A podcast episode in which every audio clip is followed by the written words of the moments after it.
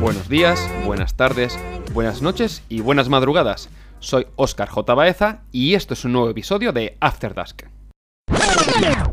Bienvenidos de nuevo y hoy voy a hablar de monitores ultra wide. Antes de nada, que lo estoy comentando no significa que me lo vaya a comprar, solo que he estudiado de distintas opciones, que es de lo que va After Dusk. Para empezar, os pondré en antecedentes. Por un lado tengo un MacBook Pro de 13 pulgadas, un monitor Dell U2717D de 27 pulgadas con resolución QHD y un monitor U2211H de 22 pulgadas con resolución Full HD.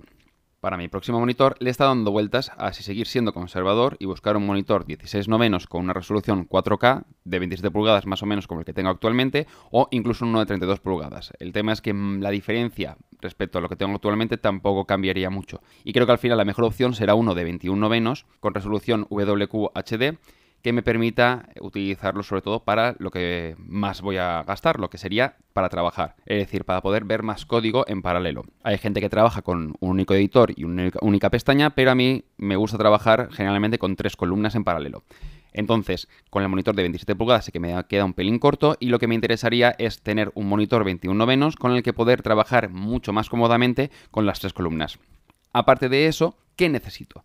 Necesito un puerto USB-C que permita carga, transmisión de audio y datos por USB. Es decir, lo que mi interés es utilizar algo que, aunque no sea Thunderbolt, que me permita liberar puertos USB-C del MacBook Pro.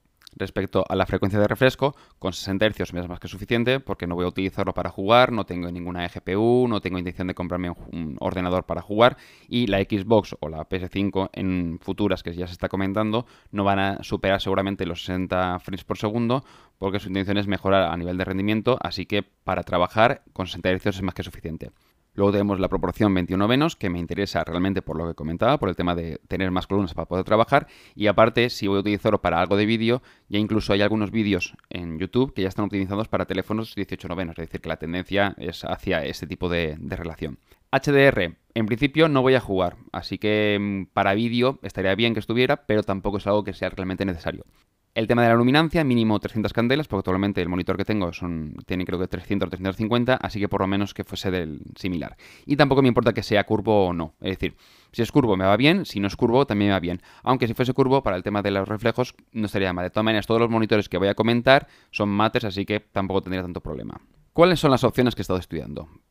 Primero tenemos el Dell U3419W que acaba de salir, que tiene una resolución WQHD, pantalla IPS, además creo que está fabricada por LG, tiene HDR, tiene 10 bits de profundidad del panel, es decir, tienes 8 bits más el FRC, 30 bits de color, una luminancia de 300 candelas, una curvatura de 1900R, esto por si no tenéis un poco de idea de cómo va, cuanto menor es, es más curvado, el ojo humano tiene una curvatura de 1500R, que R es el radio en milímetros, de lo que sería el radio en el caso de que estuviese curvado, entonces, el Dell es curvado, pero no excesivamente, ¿vale? Para que os hagáis una idea. Hay otros monitores, por ejemplo, el que voy a comentar después, el Samsung, que es un pelín más.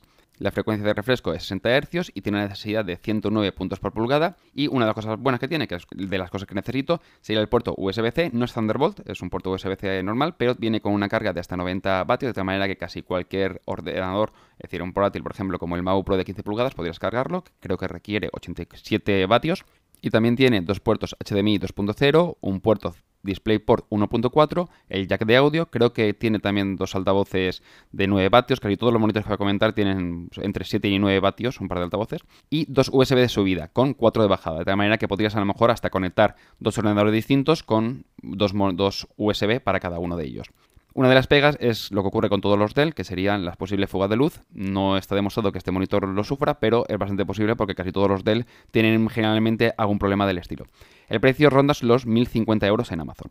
Luego tenemos el Samsung CJ791, que también lo puedes encontrar como C34J791, un pelín más complicado, con una resolución también eh, WQHD, la pantalla es QLED, el panel tiene 8 bits de profundidad, es decir, no tiene HDR, y 24 bits de color.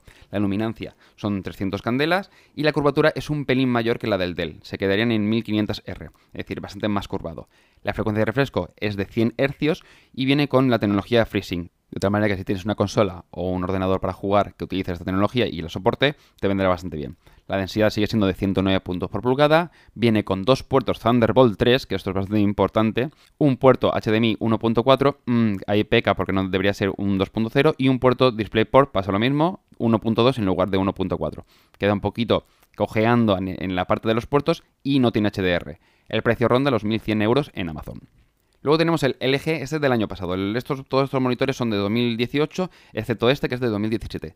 El LG 34UC99W. También tiene resolución WQHD, pantalla IPS, también tiene HDR, con 10 bits de profundidad del panel, los 8 bits que comentaba más el FRC, 30 bits de color, luminancia 300 candelas, la curvatura es de 1900R, un pelín menos curvado que el resto, 60 Hz de refresco, densidad de 109 puntos por pulgada, puerto USB-C con carga de unos 60 vatios, es decir, menos que el resto, porque tampoco he encontrado la cifra exacta, pero más o menos los de ese año rondan todos la misma, la misma carga. Dos puertos HDMI 2.0, un puerto DisplayPort 1.2, jack de audio, un USB de subida y dos de bajada, se queda un pelín cortito. También tiene el mismo problema al ser igual que los del panel del eje, posible fugas de luz y ronda los 800 euros en Amazon. Este es más barato que el resto, pero las características también son inferiores. Y luego tenemos la joya de la corona. El precio es intocable, os ya lo digo por adelantado, está entre 1.500 y 1.800 euros. En Amazon está sobre unos 1.800 euros en algunas tiendas de terceros.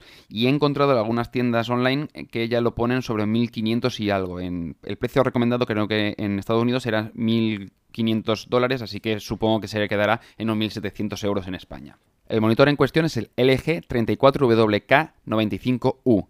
¿Por qué es tan especial? Porque la pantalla es una 5K 2K, es decir, tiene una resolución de 5120 por 2160 píxeles, es una pantalla nano IPS, viene con HDR, 10 bits de profundidad del panel más los 30 bits de color, una luminancia de 600 candelas, es totalmente plano, es decir, no tiene nada de curvatura, tiene 60 Hz de refresco, la densidad sube hasta los 164 puntos por pulgada, viene con un puerto Thunderbolt 3 con una carga de hasta 85 vatios, dos puertos HDMI 2.0, un puerto DisplayPort 1.4, el jack de audio, un USB de subida y dos de bajada. Como os comentaba, es absolutamente espectacular, sobre todo por el tema de resolución, y a largo plazo seguro que les hago mucho más rendimiento que gastarme 1000 euros en un monitor de 34 pulgadas con una resolución inferior, pero es que se escapa de precio y te puedes hasta comprar casi dos monitores de 34 pulgadas de los que comentaba en lugar de comprarte este. Por el momento, como no tengo intención de gastarme esa cantidad de dinero en un monitor, estas son las opciones que he estado estudiando y que si en algún momento se da la oportunidad de que pueda comprarme y permitirme